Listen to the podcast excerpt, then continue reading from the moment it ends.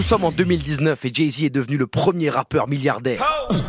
L'histoire du jour du rap game featuring mon DJ First Mike sûr. C'est maintenant, c'est cadeau, c'est pour la culture. Flashback en 1989. Jay-Z est encore Sean Carter.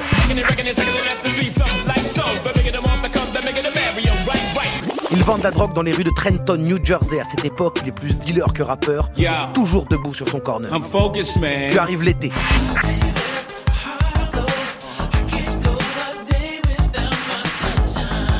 Jazo, un mec de son quartier, a signé en maison de disque. Son label lui demande d'aller enregistrer à Londres avec un producteur.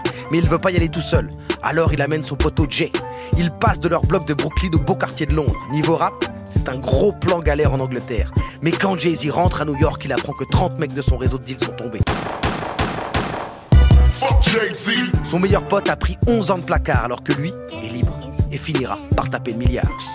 Moralité, le rap peut sauver des vies, mais t'as beau être le meilleur rappeur en vie, plutôt que de la jouer gangster. Pour être le roi de New York, faut avoir un passeport. Yes, sir. This is for the.